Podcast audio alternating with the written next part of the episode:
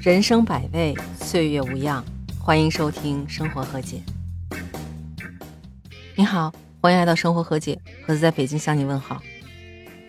我想您最近应该听说了，九月二十五号的时候，上海一个三四岁的小女孩在商场里玩扶梯，结果不小心被卡在了扶梯外面，双手抓着扶梯的扶手被带到了半空中，整个身体都悬空了，并且最后卡在了扶梯和玻璃栏板的中间。当时情况是非常危机的。作为一个孩子家长，当时我看这个视频的时候，心里也是非常的紧张。不过幸好当时有位热心男士看到这一幕了，于是走过来把女孩提起来救了出来，也算是虚惊一场吧。本来听起来是个皆大欢喜的结果，没想到在网上出现了不同的声音。在媒体采访这位救人的男士的时候，他提到有人说他救人速度太慢了，也有人说他拉女孩的时候手放的位置不对。从视频里可以很明显的看到。当他托举女孩的时候，有一只手为了借力，所以是托到了女孩的臀部。但是新闻一出，大部分网友表示不理解，觉得这就是媒体炒作，因为很多网友根本就没有看到类似的评论。还有的网友觉得这可能是真的，替这位男士抱不平。有一个评论是这样说的：“说实话，我也觉得手放的位置不对，正确的方法应该是扇在那些说这些话的人脸上。”另外一些人的观点是：人不能做好事儿，容易被讹。那其实网友有这种想法也是有原因的。就拿救小女孩被骂咸猪手这件事，之前就曾经发生过。我不知道您是不是还记得，在去年八月底的时候，曾经有这样一个视频在网上引起热议。这件事发生在安徽，有一个大概六七岁的小女孩，头被卡在了一个铁栏杆的门中间，旁边有一个同样很无助的小女孩看着她，也不知道该怎么把她救出来。结果就在这个时候，有一位环卫大爷下班路过这里，看到这一幕，当时他就毫不犹豫地走过去帮助这个女孩。他当时托起女孩，让女孩的身体平行于地面，然后从门的缝隙里把她救了出去。但是就是因为在救的过程中，他的手碰到了女孩的裆部，结果就在这个视频上传网络之后，这个热心的环卫大爷就遭到了网暴。有极个别网友评论说：“我宁愿卡在那儿，也不要有人碰我的隐私部位。”当然，大部分网友是支持大爷的，而且也对这种极个别的键盘侠行为表示了不屑。当然，这位大爷也是非常委屈，觉得自己是真心实意的帮这个女孩，怎么能这么冤枉好人呢？他说，当时他也知道帮助人是需要留证据的，所以才让旁边这个女孩用手机把整个过程都拍成了视频。他自己也是有孩子的人，如果他有歪心思的话，又怎么会让女孩把视频拍下来，也允许他把视频传到网上去呢？您看，在前面这两件事里头，键盘侠都没有关注孩子是为什么处于这种危险状态的，他们的监护人又在哪儿？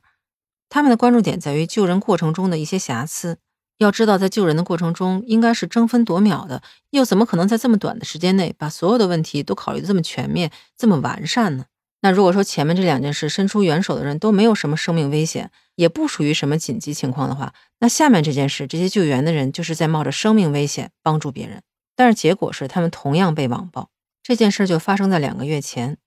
七月二十八号的时候，柳北高速广西贵港段发生了一起车祸，一辆豪华雷克萨斯撞到了道路中间的波形护栏和限高架水泥墩，起火了。当时在车里被困的有三个人，他们分别在驾驶舱、副驾驶和后座。最开始的时候，车辆是冒起了滚滚的黑烟，车里的人呢，其实大部分是清醒的，但是因为车门被卡死了，所以也出不来。结果就在这个时候呢，有几辆货车路过，火车司机看到这种情景。就纷纷拿着撬棍下车救援。最开始的时候呢，他们是用撬棍撬开了驾驶舱，把驾驶舱里的男驾驶员给救了出来。之后，因为火势逐渐严重了，所以他们就采取另外一种方式，砸玻璃窗，把副驾驶的那位女士给救了出来。那就在救出这两位被困人员之后，这个车的情况就越来越糟糕了。但是因为车后座还有另外一个乘客嘛，他们也是希望把他们所有人都救出来。于是，其中一位大哥就冒着高温把后座的玻璃给打碎了，另外一位大哥就冒着生命危险钻到了车里面去检查这个伤员的情况。结果他发现这个伤员的伤势比较重，而且时间比较紧急，也没有时间把他带出来了，所以没有办法，为了保全自己的生命，他们当时就只好弃车逃离。那他这整个的救援过程呢，其中一个师傅都用手机给拍摄下来了，可以说幸亏他们逃离的比较及时，在视频的最后，这辆车也是燃起了熊熊的大火。按说，您看这事儿的整个经过，这几位大哥应该是立功了呀，大家应该是一致好评嘛。但是之后他们却被网暴了，什么原因呢？因为有些网友觉得他们救援不及时，采用的方式也不得当，所以才造成最后一名人员没有救出来，造成他的死亡。还有的网友说，如果那个拍摄视频的人不忙着去拍摄视频，组织别人去救援的话，那他肯定能够第一时间把所有人都救出来。您看，键盘侠的关注点永远都不是那个最关键的点，他们不会去关注为什么人员被困在了车里，为什么在所有气囊都弹出之后，车门没有自动解锁，也不会去关注这些货车司机是冒着多大的生命危险把其中两个人救了出来。